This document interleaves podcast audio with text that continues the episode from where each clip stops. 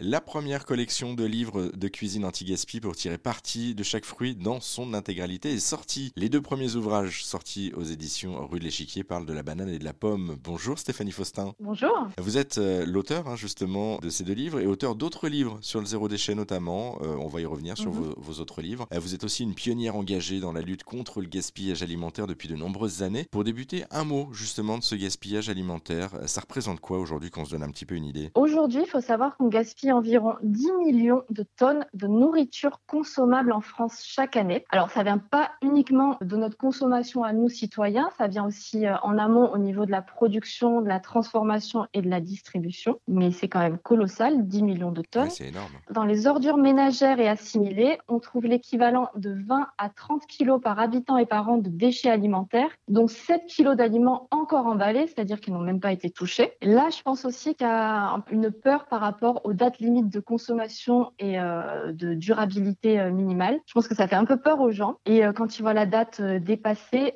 je pense que beaucoup jettent le produit avant d'avoir vérifié qu'il soit bon. Oui, alors qu'il faut faire quand même confiance à nos sens hein, quand même sur les dates de, durabilité minimale. Il faut faire attention parce que la date peut être dépassée. C'est juste le goût qui peut un peu changer pour ce qui est Exactement. les, les fo- les- notamment les produits secs qu'on appelle les gâteaux, les, les pâtes, etc. Oui, alors ça, vous pouvez les garder encore euh, des lustres. hein.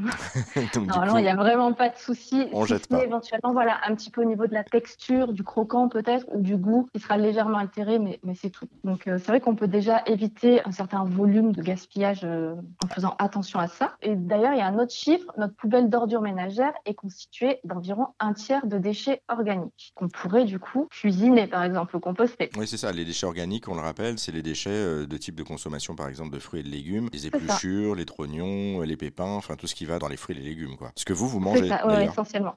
Ce que moi, je mange, euh, oui, très, très régulièrement, au quotidien, en fait. Ah, Oui, oui. d'accord. Bon, bah, juste, J'ai peu de, j'ai peu de déchets, effectivement. Justement, on va en parler de ce, ce zéro déchet. Vous- Je le disais, vous êtes pionnière en matière de, de zéro déchet. Euh, C'est une nouvelle habitude de consommation que vous pratiquez depuis quelques années déjà. Comment est-ce que vous avez débuté dans cette voie? On me pose souvent la question et j'ai pas vraiment la réponse. Disons, comment dire? En fait, contrairement à d'autres personnes, j'ai pas eu du jour au lendemain un gros déclic, un déclencheur qui a fait que je me suis lancée dans le zéro déchet. Ceci étant, c'est sûr que moi, de mon côté, j'avais quand même déjà une sensibilité à l'écologie qui était là. J'ai toujours blogué sur l'écologie en même temps que sur la cuisine. Et euh, au fil des années, je me suis beaucoup documentée, ne serait-ce que pour appuyer et euh, approfondir mes articles, mais aussi pour mon cheminement personnel. J'ai lu des livres, j'ai vu des films, des émissions relativement engagées, j'ai fait des rencontres. J'ai commencé à fréquenter le milieu associatif écolo. Et en fait, je pense que grâce à, à tout ça, j'y suis venue euh, naturellement, progressivement. Et puis en fonction aussi des changements que je voulais voir dans ma vie, en fonction euh, de, bah, de ce que j'écrivais, de ce que je découvrais, de ce que je comprenais du monde, de l'impact euh, des choses, de mon mode de vie, de la société de consommation, etc.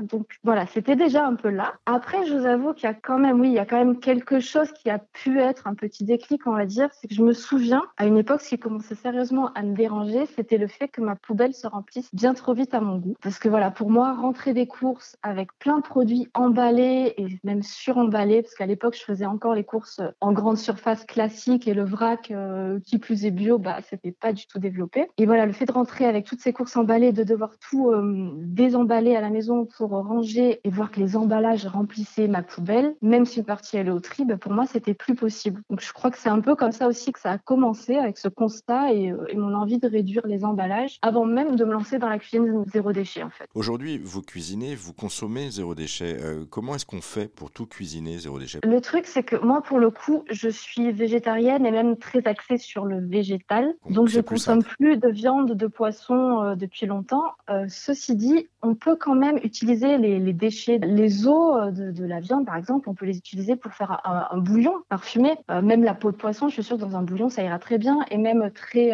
comment dire, bien, bien cuite, bien croustillante. on peut faire genre, je sais pas, genres de chips ou ça, Ouais, des on chips. peut la, la consommer sur le poisson même si elle est bien, bien cuite. Je pense que. Enfin, il y a moyen, il y a toujours moyen, je vous assure, de, de réutiliser ces déchets euh, avant de les jeter. Si ce n'est de les consommer eux-mêmes, de les utiliser pour parfumer quelque chose, en fait, vous voyez Il y a toujours une seconde utilité. En fait, rien, de, rien ne se jette, tout Oui, se la plupart du temps. Ouais, la plupart du temps, oui. Ah, Et ah, après, bah, comment fait-on pour tout cuisiner zéro déchet Euh, Bon, déjà, peut-être effectivement pas tout, peut-être pas 100%, mais on fait au maximum. Et après, j'ai envie de dire, ça s'apprend. Euh, ça vient pas, voilà, comme ça du jour au lendemain. On y va progressivement. Euh, on commence par quelque chose, puis on continue. Euh, petit à petit, on se renseigne. On peut s'aider évidemment bah, de livres de recettes ou de blogs de cuisine zéro déchet, surtout au début. Hein. Et puis, et puis voilà. Et puis par exemple, le pain, le pain rassis, on peut le transformer de mille et une façons. En bruschetta, en pudding, en pain perdu, en chapelure, en crouton. Les épluchures et les trognons de pommes, on peut les utiliser pour en faire une gelée. C'est absolument délicieux. Et en fait, voilà, petit à petit, on va ajouter euh, des cordes à son arc, des, recettes à son carnet, du moins. Le tout, c'est d'être créatif, finalement. Euh, c'est aussi ça, c'est être artiste quelque part. Et d'essayer à chercher toujours plus. Euh, tiens, j'ai ça, ça se consomme apparemment, mais qu'est-ce que je vais pouvoir faire avec Voilà, hein, oui, oui. Et puis, on peut, vous le disiez, hein, aussi céder des livres, notamment vos livres. Vous avez déjà trois livres, alors cette fois-ci plus axés sur les, légumes à votre actif et pas que d'ailleurs, sur, mais sur le mhm. zéro déchet en, en particulier. Est-ce que vous pouvez nous en dire un mot de ces livres également? J'ai écrit un premier ouvrage en 2017 qui s'appelle La cuisine zéro déchet, qui a été depuis enrichi de 12 nouvelles recettes. Donc il y a une nouvelle édition qui est euh, parue en 2019, si je dis pas de bêtises. Et dans ce livre, alors voilà, je présente des recettes euh, dans lesquelles utiliser les fans, les épluchures, les trognons de choux, euh, de pommes, les gousses de vanille épuisées, le pain rassis, l'ocara. Alors l'ocara, pour ceux qui connaissent pas, c'est le résidu d'oléagineux la poudre en fait qui reste quand on réalise son lait végétal maison. Donc ça on peut l'utiliser dans des recettes aussi. Après j'ai écrit mon quotidien zéro déchet. Donc là, c'est pas un livre de cuisine, c'est plutôt une sorte de guide pratique avec des illustrations et qui est plutôt destiné aux débutants, on va dire,